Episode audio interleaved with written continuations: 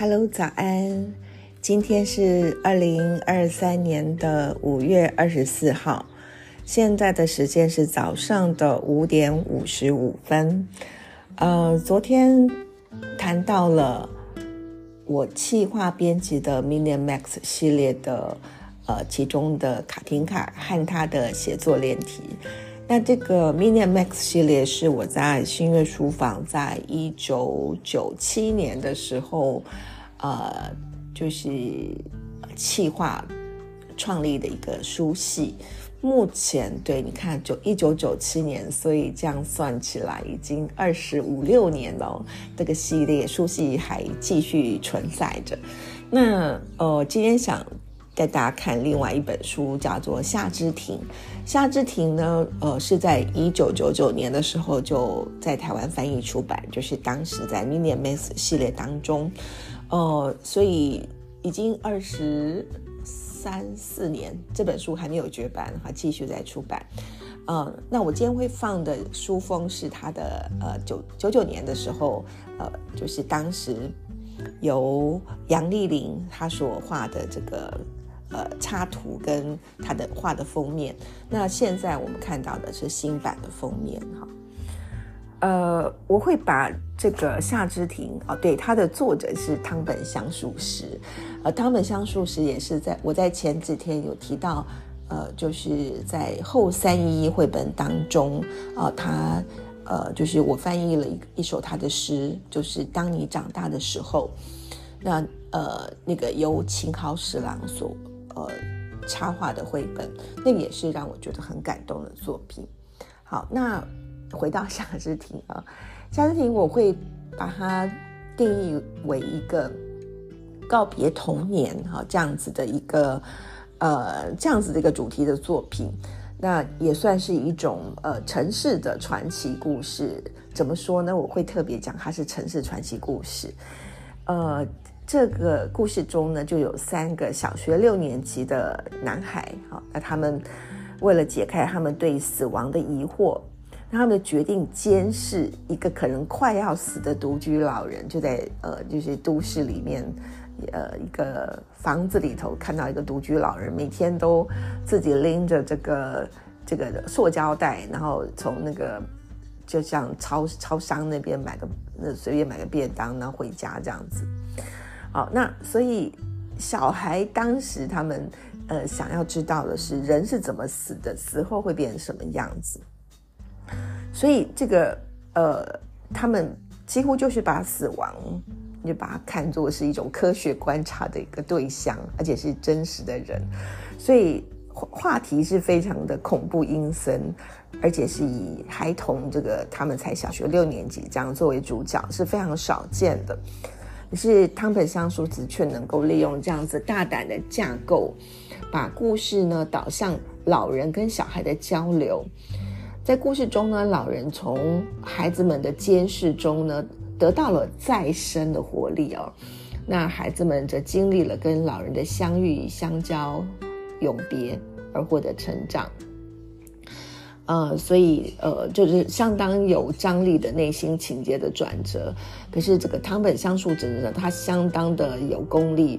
我觉得大家如果有兴趣要 写小说的话，它是必读的作品啊，你可以学到很棒的这个少年小说的写作技巧，因为他的一切铺陈都非常的自然流畅。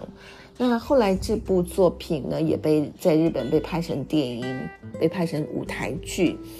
而且获得了日本跟美国的儿童文学大奖，也被译成了十多国家的语言。那我对呃这个夏之庭的印象呢，我一开始我是觉得它是很像日本版的《Stand by Me》，《Stand by Me》是呃一部一九八六年上映的美国电影。那它的背景是五零年代的末期，就在美国的呃俄勒冈州的一个小镇。那传闻有一个少年失踪，那他的尸体呢被发现在这个小镇的镇外森林里面，那就有四个十二岁的少年决定去结伴寻寻找那具尸尸体，希望呢就是找到尸体之后能够一举成名然后，被新闻报道，他们就成为镇上的英雄。所以呃，这是呃十二岁少年，四位少年呢，他们就离开小镇，就往森林的方向走去，然后就是露宿野外，呃，就在一天两夜的这个呃行程旅程中呢，嗯，就是路过了火车铁桥啊，突然火车来啦，然后他抄近路经过沼泽的时候被水水蛭咬等等，那最后。他们还跟小镇上的小混混呢争呃集团争争夺尸体这样，那这个夏之庭的角色设定跟 Stand by Me 是很像的，就都是十二岁的少年。那当中一个孩子是戴眼镜有神经质，一个小孩子胖胖的很憨厚。那另一个第一人称的主角，好就是我这个故事中的我，他是很喜欢写文章编故事的。好，那呃所以。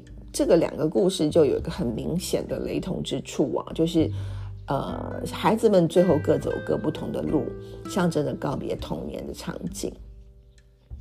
呃，所以就是胖的啊、瘦的啊，戴眼镜的、啊，神经质的，还有一个会写作。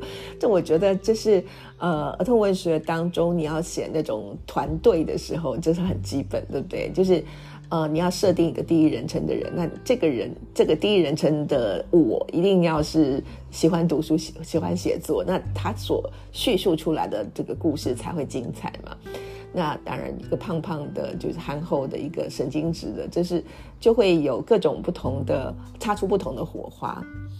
那呃，跟《Stand by Me》不一样的是，夏之庭它是一个现代的城市型的冒险故事。那这三个男孩呢？他六年级嘛，他们正在上补习班，他们也在暑假的时候参加足球校队，所以他们监视的对象不是住在偏远的森林里，而是在都市里面被遗落的一个角落。那这个作者他们相相述时，他也打破了成长故事中传统会去设定，比如说离家出走这样的模式。那他让孩子们呢待在家里。而且是在住家不远的地方找到冒险的题材。那在这个故事当中呢，并没有被水蛭咬啊，被火车追呀，而有的是人和人之间互动的奇迹。好，那在大多数的儿童文学作品当中呢，大人往往会站在引导孩子的立场，尤其是老人，往往被写成是解惑的智者。有趣的是呢，这个夏之庭中的孤僻的老人呢。他却因为孩子的监视，有人在乎自己的生活起居，而走出行尸走肉的日子。那他开始洗衣服、清垃圾、整理荒废的庭院。那孩子们也从当侦探到成为老人的帮手、忘年之交，从老人那里学少学到不少生活的智慧。呃，也和老人一起实践重建花园的梦想啊。所以就是这个夏之庭的这个名字的由来。那在孩子的行动力跟老人的智慧这样的奇特的呃组合当中，交流跟友情是平等的。嗯，老人最后因为年纪大了，所以很平静的走了。那孩子们也达到最初的目的，就是观察死人这件事情。但是他们得到的不是人是怎么死的知识。而是尝到了失去亲爱的人的痛苦，同样是死死亡，第三人称的与己无关的他人之死，和第二人称的和自己走过共同生命旅程的人之死，竟然是如此的不同。那在痛楚之后呢？孩子们的思考模式中就多了一项：如果是老爷爷会怎么办？所以老人不只是他们童年最后的记忆。也因此，从老人的身上呢，他们得到了，呃，陪伴他们度过往后漫长人生的一些呃思考点，这样子。所以在人人情淡薄的这个疏远的城市当中，在这人与人偶然的相遇，从毫毫不相关的第三人称的陌生人，到建立相知相识的第二人称的朋友之情，我觉得这应该算是一种。传奇吧，精益传奇，所以夏之庭就是这样子的一个传奇的故事。嗯。